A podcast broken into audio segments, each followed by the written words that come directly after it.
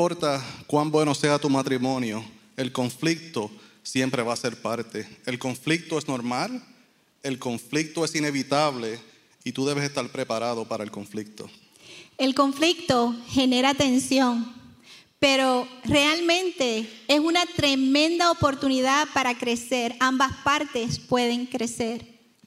Nada ganamos al el alar el uno contra el otro. Se requiere que una de las personas suelte la atención para resolver los conflictos. La primera persona que logra soltar la tensión comienza a generar el cambio en las relaciones.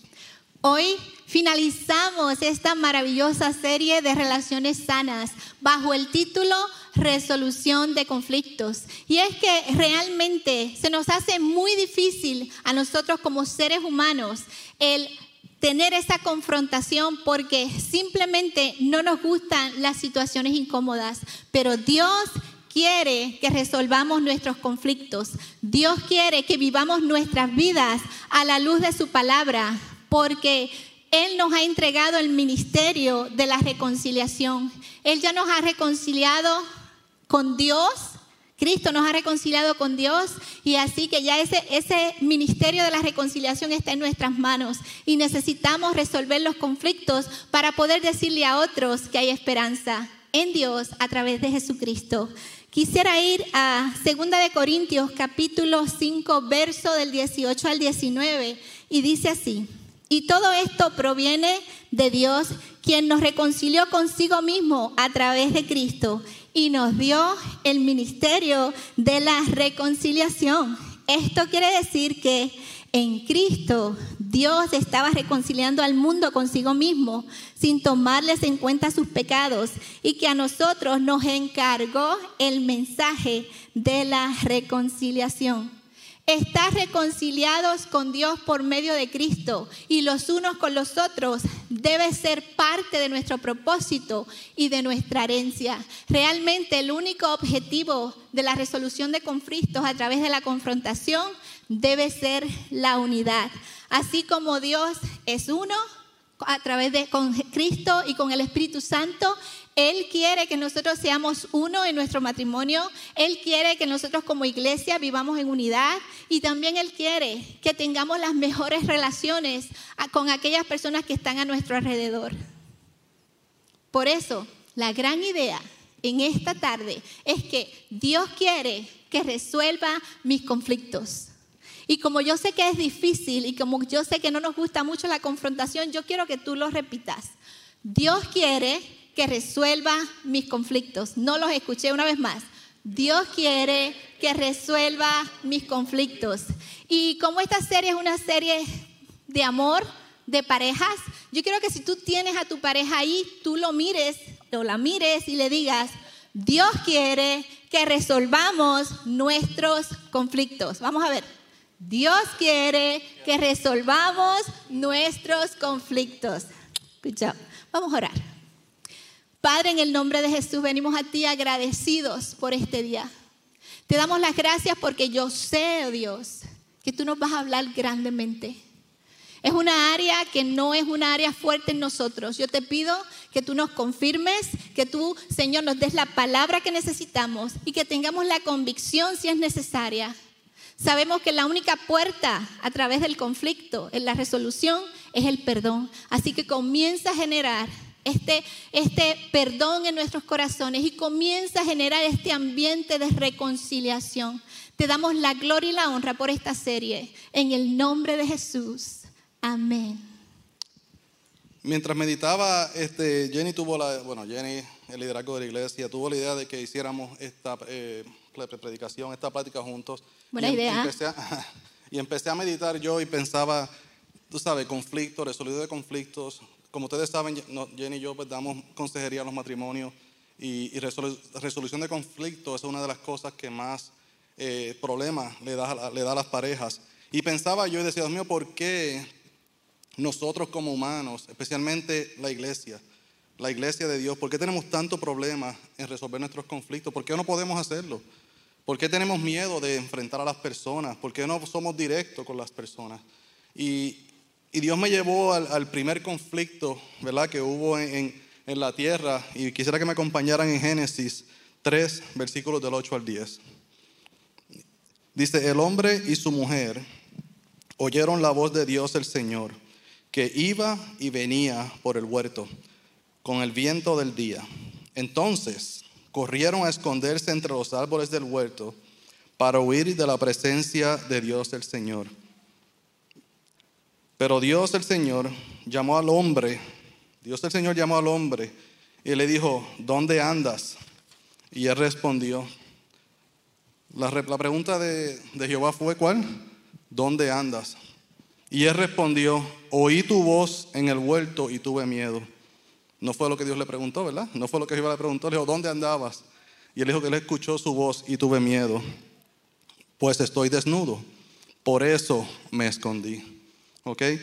Y como vemos aquí, ellos al escuchar la voz de, Jehová, que al escuchar la voz de, Dios, este, ellos, tú sabes, dice, sabe que ellos trataron de huir de la presencia de Dios, sabe, completamente lo contrario a lo que ¿sabe? Para lo que fuimos creados. Ellos trataron de esconderse, pero quiero, quiero enfocarme en el esconderse. Porque hoy en día, nosotros como personas en nuestro matrimonio, eso es exactamente. Y, y, cuando digo matrimonios, si tú estás aquí solo, me quiero referir también a, a los conflictos entre familias, hermanos, hermanas, primos, y los conflictos entre personas. Y aquí en la iglesia, los conflictos entre hermanos. ¿Ok? ¿Sabe que voy a usar la palabra matrimonio? Pero yo quiero que entiendas que, los conflictos que queremos, aquí estamos, la serie de la predicación es, en pareja, pero yo quiero llevarlo más allá. Yo quiero llevarlo más allá porque si tú no tienes una buena relación de, a mis hijas, si mis hijas no tienen una buena relación con, sus, con los que están a su alrededor, cuando se casen va a ser bien difícil que tengan una buena relación con su esposo. Tienen que aprender desde esa edad, desde esta edad. Y eso es lo que, una de las cosas que más como padre que más yo me enfoco es que, ellas puedan tener unas relaciones saludables alrededor de ellas. Así que, pero como te digo, ellos fueron a esconderse. Y esto, eh, yo pienso muchas veces, hermanos, lo que nosotros estamos haciendo hoy en día. Nos escondemos detrás de nuestras propias emociones, nos escondemos detrás de nuestros propios pensamientos. Lo que yo piense es lo que es. Si no me parece, no lo voy a hacer. Si no quiero hacer esto, no lo voy a hacer. Si no estoy de acuerdo, no lo vamos a hacer. Este, y, nos escondemos detrás de todo eso, detrás de unas paredes. Le añadimos ahora, hoy en día, eh, Facebook, Instagram, eh, las redes sociales, y las personas se esconden detrás de las redes sociales. ¿Ok? Y es bien fácil por las redes sociales, le das un follow, ¿ok? Tú nunca te enteras que no te estoy siguiendo y seguimos siendo amigos, ¿verdad?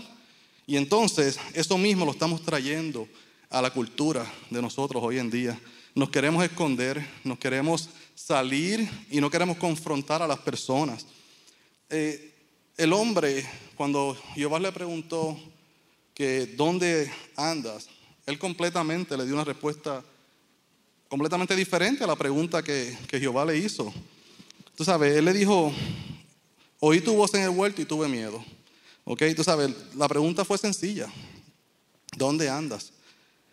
Tú sabes, y cuando nosotros en nuestro matrimonio, los conflictos que hemos tenido y cuando damos consejería a las personas, ¿saben? No, no, no nos sabemos comunicar. Muchas veces Jenny me pregunta algo a mí yo le contesto algo completamente fuera de lo normal. ¿Por qué? Porque estoy buscando mi beneficio.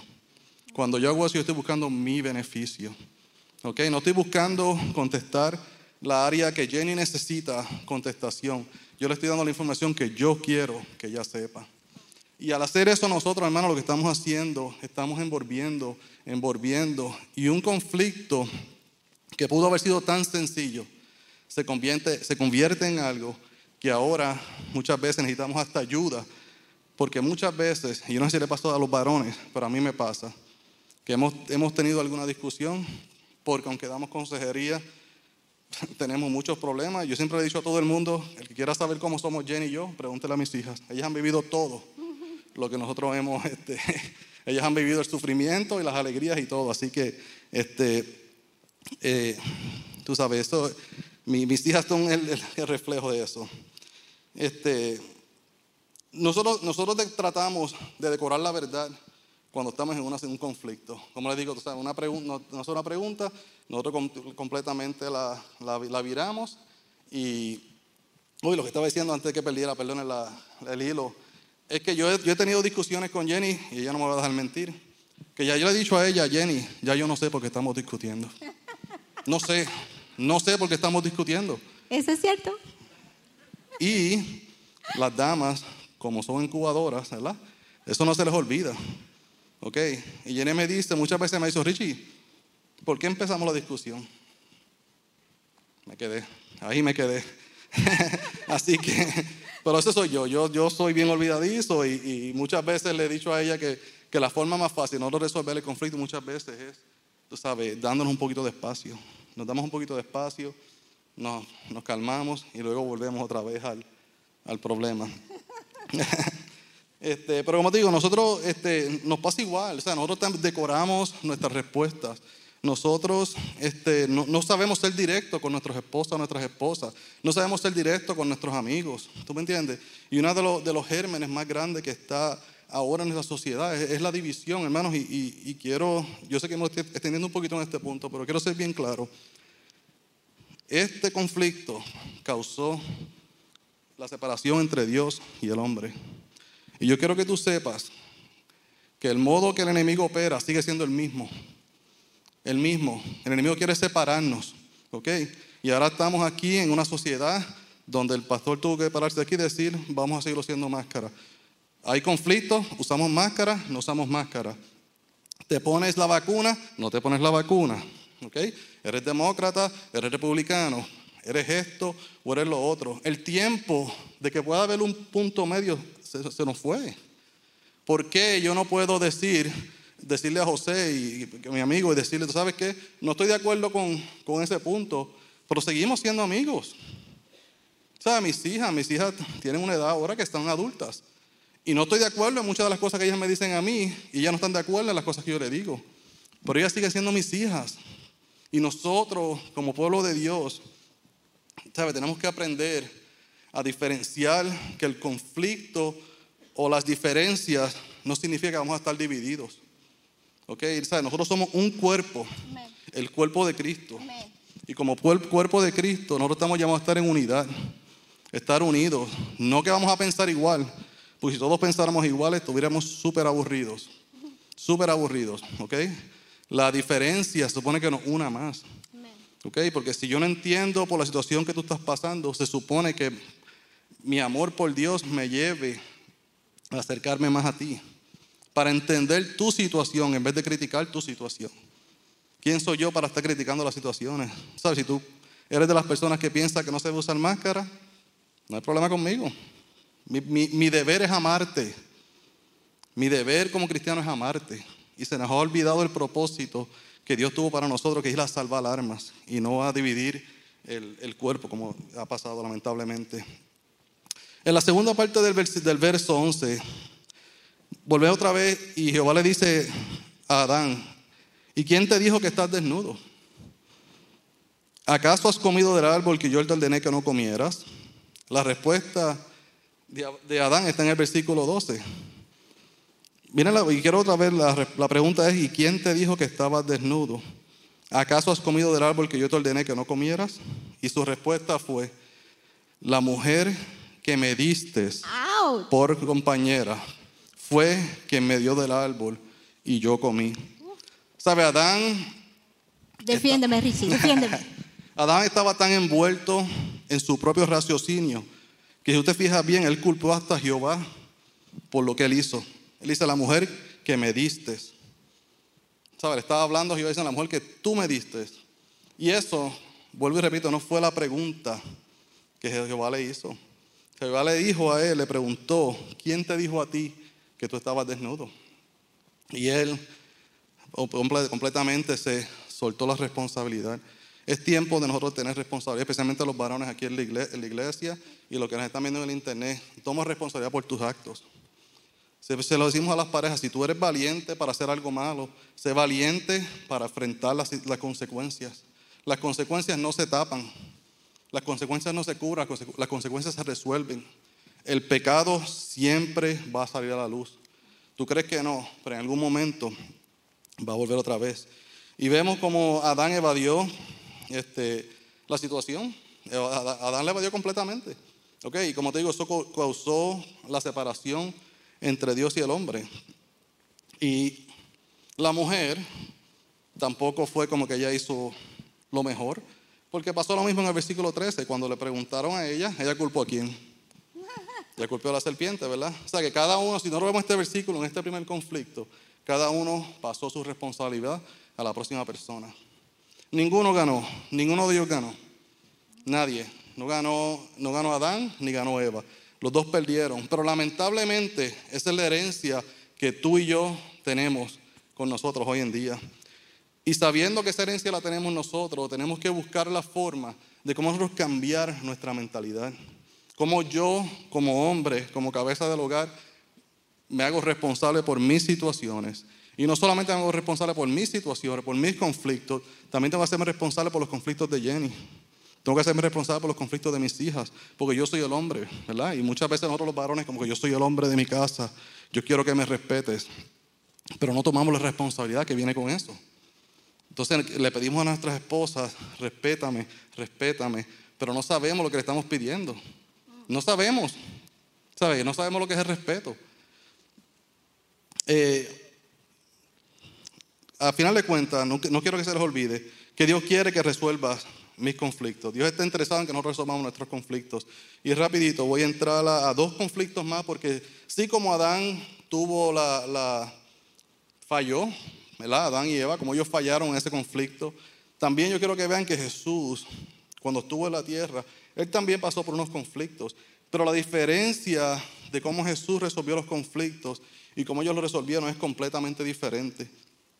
Y yo lo que quisiera en este día es que nosotros aprendamos de cómo Jesús resolvió esos conflictos para que nosotros podamos empezar a sanar nuestras relaciones con nuestras esposas, con nuestros hijos, con nuestros padres, nuestros hermanos, nuestros amigos.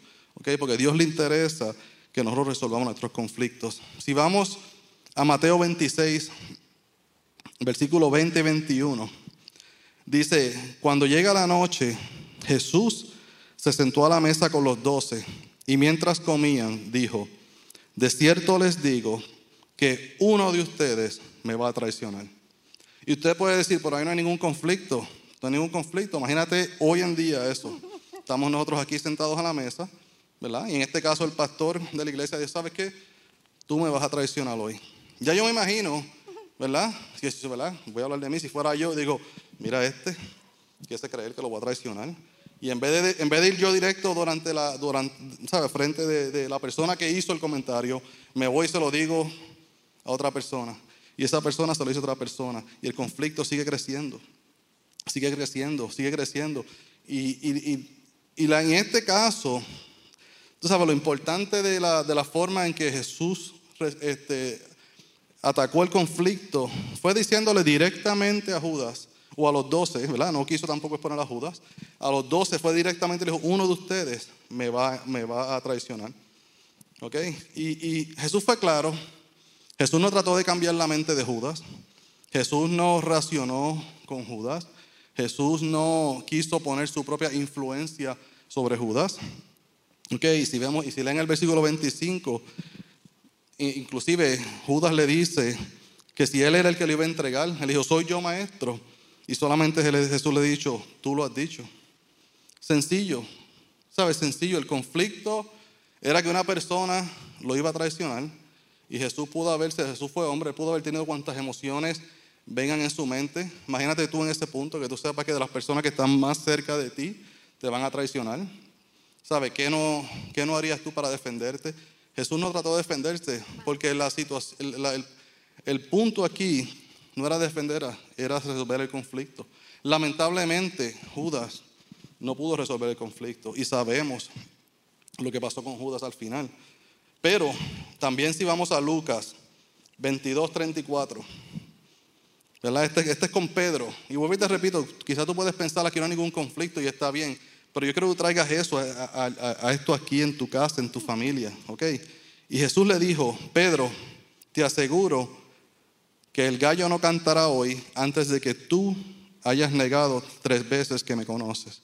Y ustedes saben la historia, yo no se les tengo que decir. Pedro se fue, no, yo hasta la muerte, yo voy a la cárcel. ¿Y qué hizo a final de cuentas? Lo negó.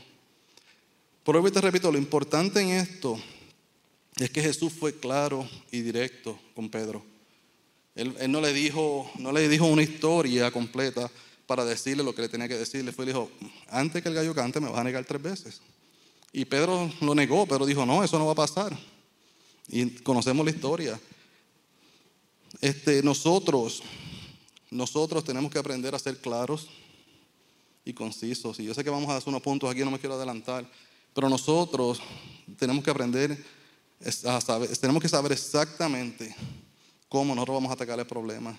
Tú sabes, tengo el, enemigo se ha encargado de confundir nuestras mentes. Estamos viviendo en un momento de, un momento de tormenta. Okay, nos estamos acostumbrando al conflicto. Nos estamos acostumbrados a vivir en conflicto los unos con los otros. Y es normal que este no me hable o aquel no me habla. Okay, nos pasamos por el lado y si no somos del mismo grupo o no pensamos de la misma manera, no nos saludamos. Okay. Y, y yo sé que eso no pasa en esta iglesia, estamos hablando de los trabajos, ¿verdad? Así que, pero pero este germen está llegando, hermanos. Y estamos acostumbrándonos a vivir en la tormenta. ¿Sabe? Dios nos está llamando a vivir sobre la tormenta. La paz. Nosotros podemos vivir en paz, hermanos. Nosotros tenemos la habilidad de vivir en paz. Tú tienes la habilidad de vivir en paz. No solamente con tu familia, pero con tus amigos y con todas las personas que están alrededor. Porque para eso fue que Dios nos llamó. Para que estuviéramos en paz con las personas. Y hasta aquí hemos visto nuestra naturaleza pecaminosa como, como digo, prefiere evadir. Le evadió Adán y Eva. Judas le evadió, Pedro le evadió, porque Pedro pudo haber dicho, ¿tú sabes qué? Te voy a negar. ¿Tú me entiendes? Pero él estaba tan seguro de él que ahí fue a parar. Pero la diferencia entre Judas y Pedro es que Pedro se agarró de la gracia. Y aunque falló, él sí fue, este, o sea, fue elevado. Dios lo perdonó y pudo ir a hacer las cosas que hizo. Realmente eso, la, palabra que se me queda, Richie, es la gracia. Si nosotros pudiésemos mirarnos a través de la gracia que hemos recibido, cuán diferente serían las situaciones. Y Quizás el conflicto genera muchas preguntas y, tenemos cuatro preguntas que quizás tú te estás preguntando y como no tenemos la forma ni el tiempo para que tú las hagas, quisimos más o menos pensar qué tipo de preguntas podrían tener las personas que van a estar en la iglesia. Y la primera que tengo es que si el conflicto es pecado, ¿es, el, es el conflicto pecado? Y realmente no lo es. El conflicto no es pecado. Ahora, de la forma que lo resuelvas o lo tratas de resolver, o que no lo trates de resolver, ahí sí puedes estar pecando. Y me voy a explicar. Sinceramente, si tú vas a, si yo voy a ir donde Richie porque tenemos un conflicto y mi corazón está lleno de amor, de que realmente yo lo amo, de que yo no necesito eh, defender mi punto, mis pensamientos, yo no necesito que él piense como yo, simplemente mi corazón va a estar rodeado de amor para ir a tratar de resolver el conflicto no vas a pecar, porque el amor cubre multitud de faltas. Y otra cosita que puede suceder, puede suceder de que no lo quieras resolver, de que no está aquí, no, qué pena, eh, yo no tengo que ir a la persona, me da pena, no, mejor lo dejo ahí ahí estás pecando. Porque volvemos a, segunda de Corintios, lo que hablábamos, 5, 18 y 19. El Señor nos ha entregado ese ministerio de la reconciliación. Y si nosotros no estamos reconciliados con un hermano, con un esposo, con un hijo, con una suegra, con una cuñada, con un hermano, y la lista sigue, realmente no podemos ser ministros de la reconciliación porque estamos aguantando el poder resolver algo y que la paz y la luz del Señor, su palabra, reine en mi corazón. Entonces el conflicto como tal no es pecado. De la forma que lo resolvamos o que no lo resolvamos, puede ser pecado. Y dice una porción en Mateo 5, 23, 24. Por tanto, si traes tu ofrenda al altar y allí te acuerdas de que tu hermano tiene algo contra ti, deja allí tu ofrenda delante del altar y ve y reconcíliate primero con tu hermano y después de eso vuelve y presenta tu ofrenda. Así que si yo tengo un problema con Richie, yo no puedo y no lo he resuelto porque problemas vamos a tener todos los días. Él lo dijo de entrada, necesitamos esperar el conflicto. Si yo tengo un problema con él y no lo he querido resolver por X o Y razón, yo no me puedo venir a parar a este lugar a predicar la palabra de Dios. Si yo tengo un conflicto con algún otro hermano y yo no lo he resuelto, yo no puedo venir delante de la presencia del Señor. Dice que pares tu ofrenda, vayas y resuelvas y luego vuelvas y atiendas esa ofrenda y dediques esa ofrenda. Así que el conflicto como tal no es pecado. ¿Cuándo debemos confrontar? La segunda pregunta, ¿cuándo es que debemos confrontar? Proverbios 19:11 dice, la cordura del hombre calma su furor, su honra es pasar por alto a la ofensa. Eso es algo bien difícil hoy en día. Nadie quiere pasar ninguna ofensa. A veces no, a veces yo digo, wow, ¿por qué me molesté? Realmente fue una bobería, quizás fue un malentendido. Y, y muchas veces dejamos de pasar las ofensas, pero la- para contestar la pregunta, ¿cuándo debes hacer en, en cuanto tú sientas algo en tu corazón? En cuanto tú sientas algo en tu corazón de que quizás yo ofendí a esa persona o esa persona me- ofendió a mí, inmediatamente debes ir y tratar de empezar a resolver la situación. Y, y yo añadiría un punto muy importante. La primera persona que se tiene que enterar de cómo tú te sientes es Dios. La primera persona. Una vez tú sientas que hay una ofensa en tu corazón, que hay una incomodidad, dobla tus rodillas. Señor, me siento así, me siento así. ¿Qué es correcto? ¿Qué no es correcto? Estoy muy sensible. Ah, Señor, dame gracia para esa persona. Es necesario que yo vaya. Pero si aún hablando con el Señor no pasa, entonces sí debes confrontar para cuidar el corazón. La tercera, ¿cuál debe ser el resultado de la confrontación? ¿Que la persona esté de acuerdo conmigo? Realmente no. El resultado de toda confrontación debe ser la unidad. Por ende, ah, que las dos partes puedan estar de acuerdo en el desacuerdo, que se trate de un respeto mutuo. Ah, muchas veces yo no estoy de acuerdo de la forma que Richie ve una situación, pero la respeto y le digo, yo para mí no es así, pero entiendo por qué me lo dices. Entonces es el hecho de ir más allá. Esto no se trata de lealtad. No se trata de lealtad. Richie no tiene que pensar como yo. Mis amistades no tienen que pensar como yo. Entonces, no pienses, no lo tomes personal. Esto no es cuestión de lealtad. Y, otra de las cosas, debemos ir la milla extra. Y si hay un corazón ofendido que se siente un poco ah, eh, incómodo, sería tan bonito que cuando tú vayas a confrontar, tú pidas perdón. Sientas que hiciste mal o sientas que no hiciste nada malo. Y si tú sientes que no hiciste nada malo, cuidado, porque quizás tu corazón está lleno de orgullo. Realmente lo más hermoso del mundo es pedir perdón por si acaso cometiste pecado. La cuarta pregunta, ¿cuánto tiempo debo dejar pasar antes de confrontar? Si vemos en Efesios 4, 26, 27, dice, enójense pero no pequen, reconcíliense antes de que el sol se ponga y no den lugar al diablo. Y ese, ese último punto lo, repetimos tanto en, las consejerías.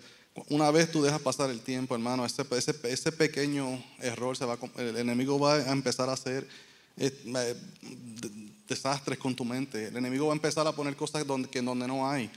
Vas a empezar a pensar cosas que nunca pasaron. Van a, vas a empezar a pensar cosas que pasaron hace 100 años atrás. Por eso es que es importante que tú resuelvas inmediatamente. El momento que tú sepas que tú tienes un conflicto con una persona, tú debes inmediatamente eh, eh, resolver el conflicto. Y eso evita que la raíz de amargura comience a crecer en el corazón. Am, y recuerda, Dios quiere que resuelva mis conflictos. No lo olvides, llévate ese pensamiento y cuanto antes mejor. Y quisiera ahora introducir ocho pasos para una confrontación sana. Realmente venimos a decirte que es necesaria la confrontación y sería imposible dejarte ir de aquí si por lo menos darte las herramientas y que, trates de que esa confrontación sea lo más sana posible a la luz de la palabra. Y aquí am, ocho pasos que nos van a ayudar a todos. El primer, el primer paso es aprender a identificar el conflicto o el problema. Romanos 12, 18 dice, si es posible y en cuanto dependa de nosotros, vivamos en paz con todos. Cuando sientas, hermano, cuando sientas algo diferente dentro de tu corazón, o tú sientas la, la diferencia quizás en la actitud de las personas que están a tu alrededor, este, identifica, ¿sabe? aprende a identificar exactamente qué es lo que está pasando, ve donde la persona, ves, identifica, ¿sabe? Te hice algo yo, perdóname si te hice algo. Tú sabes, si tú estás sintiendo algo contra otra persona, no tengas miedo de ir donde esa, persona y decirle, ¿sabes qué? Yo me sentí ofendido por esto. Y ya. ¿Sabes? La no, no tienes que esperar que la otra persona esté de acuerdo contigo. No tienes que esperar que la otra persona se disculpe. ¿Ok? Eso es lo que sería lo que, lo que esperamos. Pero tú, es tu responsabilidad poder decir, ¿tú sabes qué? Esto me ofendió. Me ofendió ya, me ofendió. ¿Tú me entiendes? Quizás Yo estoy molesto con JP porque me pasó por el lado y no me miró, pero no sé los 5 mil problemas que él tiene en su casa, quizá tiene un, un nene enfermo, quizá tiene mucho trabajo, ¿sabe? ¿Por qué, ¿Por qué nos ofendemos? ¿Por qué no identificamos exactamente la situación? Porque no damos gracia, ¿verdad? Porque no damos gracias. Y una de las cositas que yo quería ah, resaltar de ese punto, si es posible y en cuanto dependa de nosotros, realmente no podemos cambiar a la otra persona, pero nosotros necesitamos vivir a la luz de la palabra.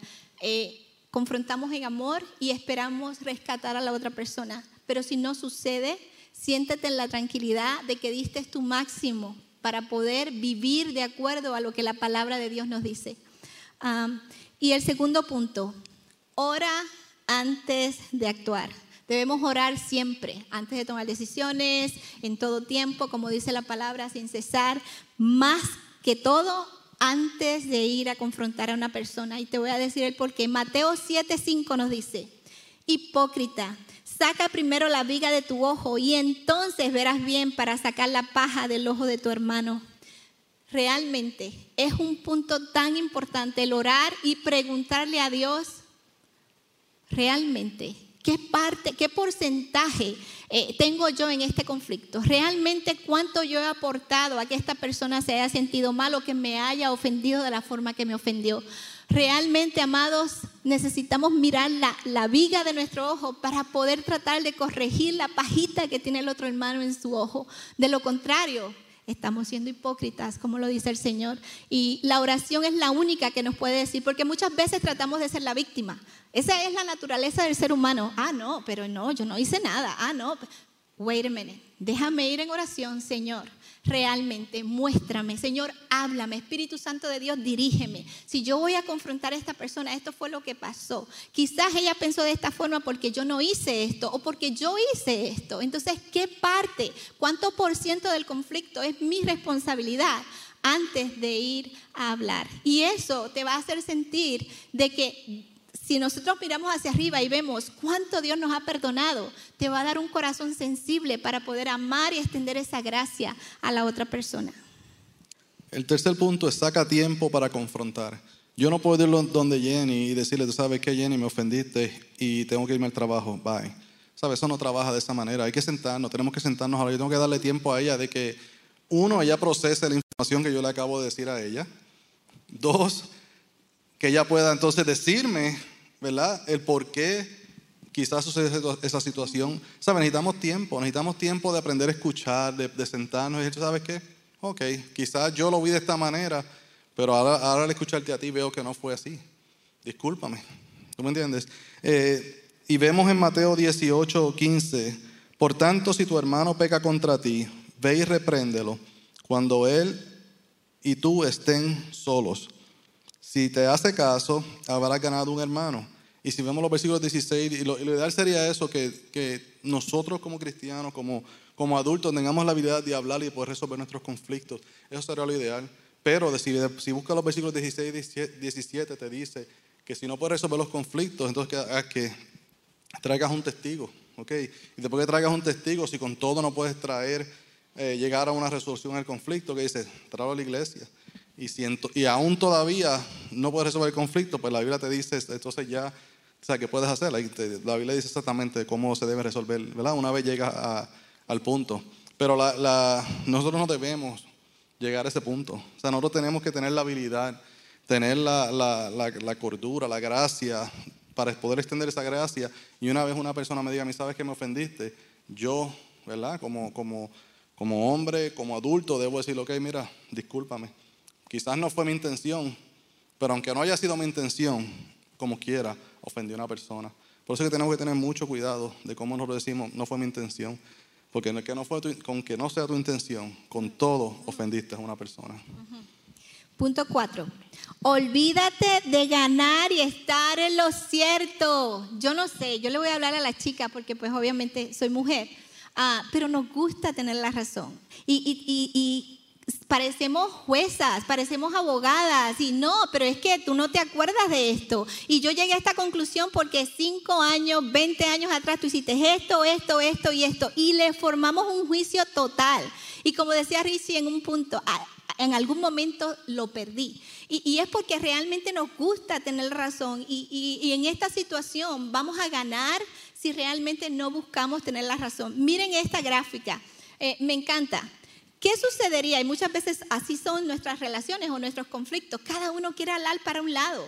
¿Y qué sucedería si un burrito entrara en razón y digo, si yo suelto la atención, como vieron al inicio, y me voy con él, me voy con el que está a la derecha, comemos los dos y luego venimos y volvemos y recomemos o vamos a estar bien llenitos los dos. Si se pasan haciendo ese estirón, ¿qué va a pasar? Los dos se van a morir de hambre. Entonces realmente aprendamos a que en este tipo de relación o en este, en este tipo de confrontación, olvidémonos de tener la razón. Necesitamos desnudar nuestro corazón y simplemente ir pensando, yo no necesito ganar el conflicto o el argumento, yo necesito ganar el corazón de mi esposo, yo necesito que él gane mi corazón. Y entonces eso va a, a traer claridad a la relación y en el momento del conflicto.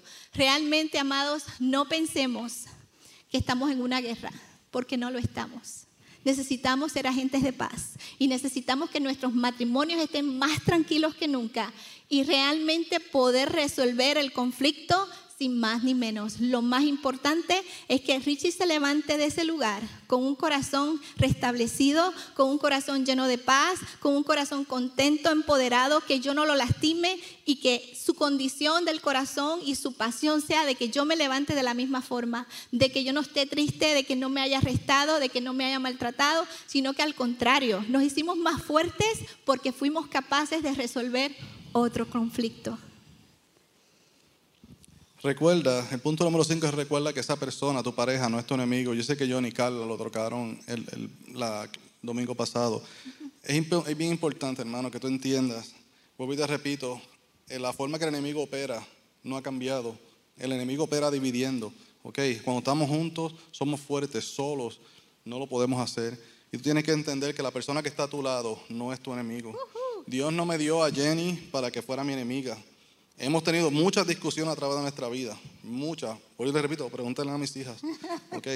Pero, pero, una cosa sí les puedo decir es que al final del día, o al final de los dos días, depende, ¿verdad? Eh, No siempre tuvimos la, la habilidad de resolver el mismo día, pero siempre extendimos la gracia el uno para el otro. Y hasta aquí Dios nos ha ayudado, hasta aquí Dios nos ha traído. Cuando nosotros, nosotros estuvimos en un momento en que la, la tormenta en nuestra vida fue bien grande. Y cuando tengamos el tiempo, si alguien quiere saber, le decimos el tiempo, estuvimos a punto del divorcio. ¿Ok? En, en el divorcio, en el divorcio, Jenny llega a los pies de Cristo. Nosotros, y eso es un, un tema diferente, pero nosotros divorciándonos, Jenny llega a Jesucristo. Porque yo me crié en la iglesia. Yo nací y me crié en la iglesia. Pero eso no me dio las herramientas para yo poder ayudar a mi esposa. Al revés, lo que yo hice fue alejarla a ella más de mí. Alejarla. Y nunca, nunca la- le hablé yo de Jesús a mi esposa. Yo era cristiano toda mi vida. hace y llorar. nunca, ni una vez, le hablé a ella de Jesús. Y no fue hasta que estuvimos a punto de, de firmar el papel de divorcio, ¿ok? Que ella dijo, llévame a una iglesia. Y eso, hermanos, cambió la, la- la dinámica de nuestra relación. Yo no estoy diciendo que fue ella que cambió, yo no estoy diciendo que fui yo que cambié. Lo que cambió fue Dios. Dios cambió nuestra relación. Él cambió nuestra mente. Él cambió la forma que nos veíamos. Ya no somos, ya no éramos enemigos. ¿Me entiendes? Ya, ya no somos enemigos. Tú sabes, ahora realmente se nos hace difícil estar lejos el uno del otro. Los que nos conocen saben que Jenny y yo hacemos todo juntos, todo. Yo no creo que hay una, no tengo yo un hobby que quizás yo haga solo. Tú sabes, todo lo hacemos juntos. Y no es porque seamos mejor que nadie, sino porque es que, es que Dios tocó nuestra relación.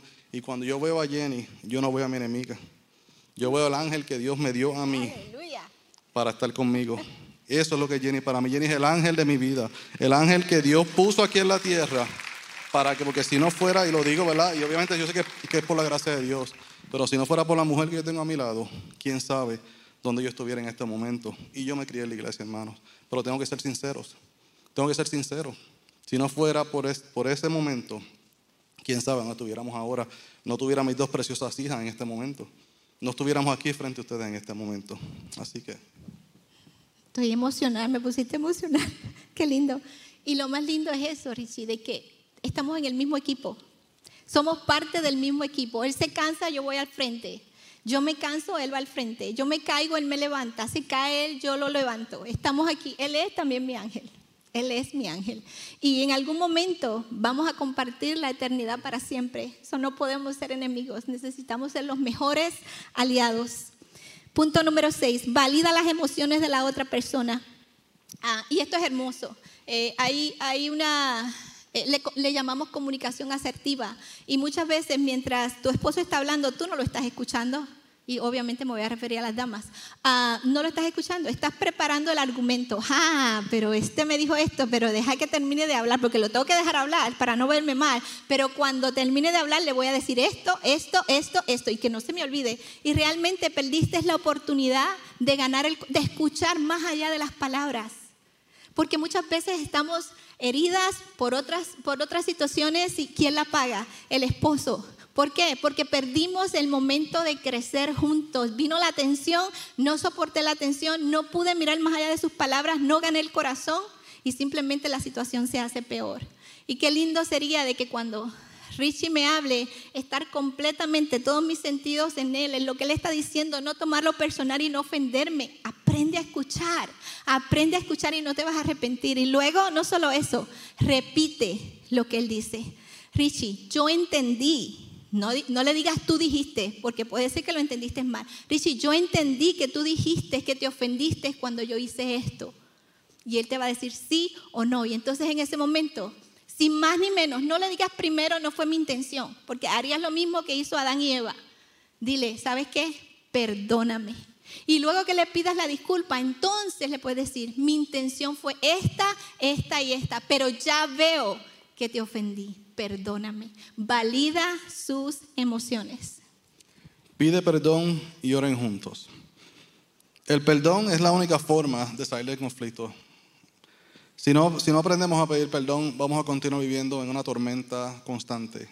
Dice en Efesios 4:32, en vez de eso, sean bondadosos y misericordiosos y perdónense unos a otros, así como, Dios, como también Dios los perdonó a ustedes en Cristo. ¿Sabe? Dios nos perdonó, hermano. ¿Qué más? ¿Sabe? Si nosotros terminamos aquí, Dios nos perdonó. ¿Sabe? ¿Quiénes somos nosotros para aguantar el perdón para, para nuestra pareja, para nuestras hermanas, para nuestras, las personas que están a nuestro alrededor? ¿Por qué se nos hace tan difícil perdonar? Pero qué bien cuando nos levantamos cada mañana o cada noche, Dios mío, perdóname por mis pecados. Y Dios está ahí. ¿Sabe? Dios, Jesús, nos modeló exactamente cómo nosotros debemos ser. Y muchas veces nosotros decidimos hacer todo lo contrario a lo que, lo que se nos ha modelado. Eh, la, oración también purifica el corazón. en Mateo 5:44 dice, por eso yo les digo, amen a sus enemigos, bendigan a los que los maldicen, hagan bien a los que los odian y oren por quienes los persiguen. Una vez, una vez tú oras es porque ya no hay nada. Una persona que tiene algo en contra de otra no puede orar, no puede orar por esa persona, así que es importante la oración. Y el número ocho, el seguimiento. Y este paso es uno de los más que brincamos, porque una vez nos pedimos perdón, ahí se queda. Pero si yo te dijera a ti que el enemigo puede venir a tratar de robar la semilla del perdón, ¿me creerías? Por eso es tan importante el seguimiento. Puede ser a través de una cita, irse a tomar un café, uh, puede ser un date, si es con la pareja, puede, puede ser a través de un acto de amor, un favor, lo que sea, pero dale el seguimiento, porque el enemigo puede tratar de decirle a la otra persona, ese perdón no fue genuino, ya tú ves, no, no, no pasó nada, o sea, él me sigue tratando mal o él está medio resentido. Así que para evitar todo eso y que el enemigo robe la semilla del perdón, hagamos el seguimiento. Es completamente sencillo. Una llamada, una palabra, un acto, flores, irse a tomar un café, un date, lo que Dios ponga en su corazón. Hermano, y, concluyendo esta, esta parte, yo quiero, y lo voy a leer exactamente como lo escribimos. La madurez cristiana está marcada por la capacidad de compartir verdades difíciles de una forma amorosa. La madurez cristiana está marcada por la capacidad de compartir verdades, verdades difíciles de una forma amorosa. Hermano, Dios quiere que tú, que nosotros resolvamos nuestros conflictos. Y es por eso que Jenny y yo vamos a hacer unos cuantos llamados hoy en esta tarde. Ya, ya terminamos, yo sé que nos, pasamos un montón y quiero avanzar. Este, quiero hacer varios llamados. El primero, hermano, yo quiero, quiero hacer un llamado a la reconciliación entre los amigos, familiares, en los- obviamente los matrimonios. Este, y, y- y quiero orar para que, para que Dios nos muestre la responsabilidad que nosotros tenemos para resolver cualquier conflicto que nosotros podamos tener en este momento. Y mientras yo estoy orando, yo le pido a Dios que, le- que traiga a tu mente per- la persona, las personas o, o que tienes que quizás tú que resolver un conflicto y que Dios te dé la habilidad de con mente clara ir y poder enfrentar el conflicto. Y quiero decir antes que se me olvide, el conflicto no es una pelea, hermano. Yo no quiero que entiendan que, que el conflicto no es que voy a ir a pelear con Jenny. El conflicto, como yo lo dejo, es, es el, el- el final del, del conflicto es tener unidad. Así que mientras yo oro, yo quiero que tú, no digo, medites, piensa qué personas, qué personas yo tengo conflicto. ¿Por qué yo tengo conflicto? ¿Por cuál es el conflicto que tengo? Y yo le pido a Dios que te dé claridad, te dé entendimiento, te dé convicción y te ayude a llegar a esa persona con la cual tú tienes el conflicto, te, dé la estrategia y te ayude a llegar a esa persona con la cual tú tienes algún conflicto y puedas llegar al corazón de esa persona. Ok, vamos a orar. Amantísimo Señor y Padre, te damos gracias, Señor, por esta oportunidad, Señor, que tú hoy nos has dado, Señor, de poder estar aquí, Señor, frente a tu pueblo, Padre, para aprender sobre la resolución de conflictos, mi Dios amado. Te damos gracias, Jesús, porque tú nos enseñaste, tú nos modelaste, tú, Señor, pusiste, Señor, el- ese amor en nosotros, Padre. Yo te pido, Señor amado, que Señor, que tú estés con cada persona que está aquí con nosotros, Señor, que nos está mirando a través de las redes sociales, mi Dios amado. Señor, que de alguna manera u otra tiene algún conflicto, Padre, ya sea con sus hijos, con sus hermanos, su, su compañero de trabajo, sea con cualquier persona que tenga ese conflicto, Padre, que tú lo traigas a su mente, Padre amado. Y que nosotros, Señor, empecemos a orar por esa persona en este momento, mi Dios amado. Y que empecemos, Señor, a tomar responsabilidad, Padre, de nuestra parte en ese conflicto, mi Jesús. Señor, que podamos soltar la atención, mi Dios amado. Yo te pido, Espíritu Santo de Dios, que tú te muevas con poder en tu pueblo, mi Jesús, y que empieces a ablandar corazones, Señor, que quizás han estado duros por años, mi Dios amado.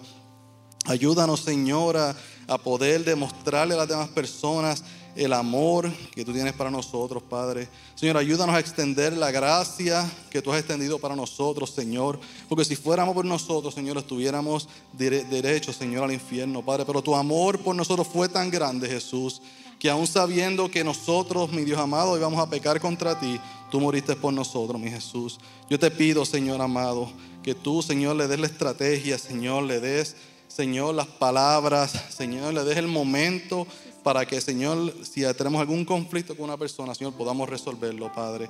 Yo te doy gracias, Señor, porque yo sé, Jesús, que vamos a, vamos a escuchar testimonios, vamos a escuchar, Señor, y vamos a poder, Señor, ver cómo tú, mi Dios amado, obras en las relaciones, Padre. Una vez te damos gracias, Padre, en el nombre de Jesús.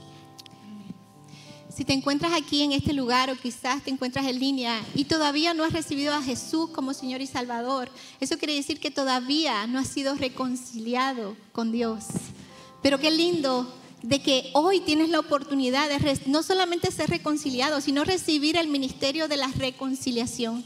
Es por eso de que yo quiero que si tú nunca has recibido a Jesús como Señor y Salvador, en este momento simplemente levanta tu mano. Y si estás en línea, simplemente escribe allí, hoy yo quiero recibir a Jesús. Así que si hay alguien aquí que todavía no lo ha recibido, simplemente levanta la mano en este momento. Quiero dirigirme a las personas que también están en línea. Si nunca lo has recibido, simplemente repite esta oración conmigo. Señor Jesús, hoy abro mi corazón, reconozco mi pecado, te pido perdón por él y quiero que me dirijas, quiero que me tomes de la mano y quiero que me lleves hasta el Padre y que me reconcilies. Te pido perdón por mi vida pasada y te pido que todas las cosas sean hechas nuevas para mí en este día. Hoy yo acepto a Jesús, creo en su muerte y en su resurrección y abro mi corazón para declararlo el dueño de mi vida en el nombre de Jesús. Amén. Si hoy estás viéndonos y recibiste a Jesús como Señor y Salvador, queremos felicitarte. Hermano, Dios, está interesado en la unidad. Dios está interesado en, en restaurar nuestras relaciones. Y yo sé que al principio o cuando entraron por la puerta le dieron una rosa roja a los caballeros y le dieron una rosa blanca o Ivory. o ivory, como nos dijeron, a las mujeres. Hermano, yo quiero que si, yo quiero que se pongan de pies, lo que todos los que están aquí en el altar, y yo espero que, en la iglesia, yo espero que todos tengan una rosa. Si tú no tienes una rosa, por favor, este, le- levanta tu mano, porque es, crucial que cada persona, soltero, casado, tengas una rosa. ¿Quién, quién le falta una rosa? Levanten la mano. Aquí, aquí, to- ¿Todo el mundo tiene rosas? Ok. Hermano, lo vamos a hacer esto como un pacto. ¿Ok? Entonces, a Dios, Dios nos interesa es que nosotros resolvamos nuestras relaciones. Y si tú tienes a tu esposa aquí en este lugar, yo te pido que tú te pongas frente a frente a ella, la mires, ¿ok? Y vamos a hacer un pacto con esta rosa, ¿ok? Y lo primero que vamos a hacer, bueno, lo que voy a hacer es que yo le voy a pedir perdón a Jenny. Le voy a pedir perdón a Jenny porque nosotros a diario fallamos. Yo fallo, yo le fallo a Jenny a diario. No quizás de la misma forma que otras personas lo hacen, pero sí yo le fallo a Jenny. Yo sé que yo no he sido, eh, ¿verdad? El, el- el ejemplo que Jenny esperaba de mí. Y por eso vamos a tomar esta rosa y las personas que están este, solteros aquí, ¿verdad? Los que no tienen una pareja con ustedes, yo quiero que los, los varones, esta rosa, que vuelvas y repitas, o sea, que hagas un pacto con Dios y que tú aprendas y le hagas el pacto con Dios de que cuando llegue tu momento de tener a tu esposo o a tu esposa, ¿verdad? Digo, digo esposa porque yo tengo dos hijas, así que discúlpenme, ¿ok? Este, cuando ella tenga sus esposos, ¿ok? Que, que ellas aprendan desde ya, ¿ok? A, a respetar a sus esposos, amarlos, que hagan un pacto con Dios de que nosotros los varones, ¿verdad? Que estamos aquí solteros, quizás no tenemos nuestras esposas con nosotros, y vamos a hacer un pacto con Dios de que cuando ese momento llegue, vamos a amar como Dios quiere que la ames. Así que, amada, aquí te entrego esta rosa. Ah, y repitan conmigo, pues obviamente cambien, yo voy a decir Jenny. Si su esposa no se llama Jenny, pues no le digan Jenny porque entonces va a tener otro conflicto. Pero, este, repita conmigo y, y si, y no necesariamente tiene que decir lo que yo le voy a decir. Sal, dígale a su esposa lo que salga de su corazón. Sea sincero con su esposa, desnúdese con su esposa, eh, desnúdese eh, Palabras. en palabras, no, no. Ok, ok. Eso fue la semana pasada. Este, desnude su corazón delante de su esposa y déjele saber exactamente lo importante que ella es. Y es importante que se miren, que tomen este tiempo y se miren, se miren a los ojos, ok, porque en, la, en, la, en, la- en lo, en lo que tú y yo podamos estar unidos, nuestros hijos van a ver lo mismo, ok. Y yo quiero que mis hijas, yo espero que yo sea el ejemplo para mis hijas de lo que un hombre debe ser. Pero yo solamente puedo hacerlo si yo se lo modelo a ellas. Yo no puedo esperar que otras personas lo hagan. Yo le tengo que modelar a ellas. Así que, amada, Jenny, te pido perdón. Perdóname porque no he sido el hombre que Dios me mandó a que fuera contigo. No he sido el hombre. No he sido tu, escudo. Te- muchas veces te he desamado. Muchas veces te he invalidado. Muchas veces no, simplemente no dije nada. Perdóname por no saber llegar a tu corazón. Perdóname por no ser el hombre, el ángel que Dios puso en la tierra para ti. Con esta rosa, que hago un pacto. Y espero que de hoy en adelante yo pueda ser el ejemplo vivo de Dios en la tierra para ti. Te amo. No sé si puedo hablar, pero voy a tratar. Richie, esta rosa blanca te la quiero entregar, pero antes de eso quiero pedirte perdón, porque yo sé que lo que siempre has necesitado es el respeto, y el respeto tiene un significado tan profundo y tan grande, abarca tanto, y yo sé que te he faltado el respeto, que no he sido lo que has necesitado en muchas ocasiones. Y yo quiero pedirte perdón por todas las veces que quizás soñaste que Jenny llegara a este punto y no llegué. Te pido que me des la oportunidad de, de ser tu paz, Richie. de ser tu paz. Muchas veces he sido tu guerra. Muchas veces he contribuido a los conflictos y por eso te pido perdón. Te pido que me des la oportunidad de realmente amarte como Dios espera que yo te ame. Que me des la oportunidad de ser transparente, de no solamente ser tu paz, pero también guardar la pureza en nuestra relación. Que ambos seamos puros y tratemos de buscar esa santidad delante de Dios. Y que mi opinión no sea lo más grande, que nuestra relación sea basada en la palabra de Dios, no en mis emociones, no en mis opiniones, sino en la palabra de Dios. Perdóname porque muchas veces no ha sido así. Si aceptas esta rosa, y esto no es bachelorette ni bachelor, so esto es palabra de Dios. Si aceptas esta rosa, yo quiero sellar mi pacto contigo y le pido a Dios que me ayude a ser la esposa que tú necesitas.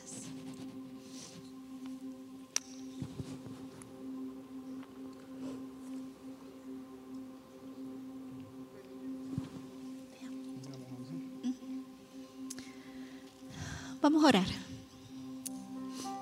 Padre, en el nombre de Jesús, te damos las tantas gracias por el ministerio de la reconciliación. El enemigo quiere que estemos en guerra, pero el enemigo está derrotado en nuestra vida, en nuestras relaciones. Clamamos a ti, te pedimos perdón porque hasta este momento no hemos sido ministros de esa reconciliación tan bella que hemos recibido de ti a través de la sangre del Cordero de tu Hijo amado.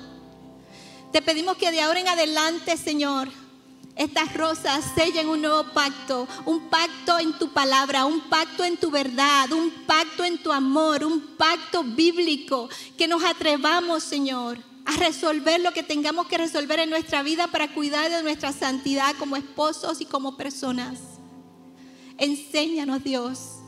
Necesitamos de ti, estamos urgidos de ti, Padre y que al final del día tú recibas toda la gloria. Bendigo, Señor, en, esta, en este último momento de esta serie, yo bendigo a cada matrimonio y clamamos para que tú lo fortalezcas, para que si falta algo, hoy tú lo pongas, para que si hay algo que tiene que ser arrancado, Espíritu Santo de Dios, hoy tú lo arranques y que realmente tú proveas el ambiente para un nuevo comienzo, que seamos sensibles el uno al otro y que seamos humildes y que podamos extender la gracia que ha sido dada a nosotros de tu parte.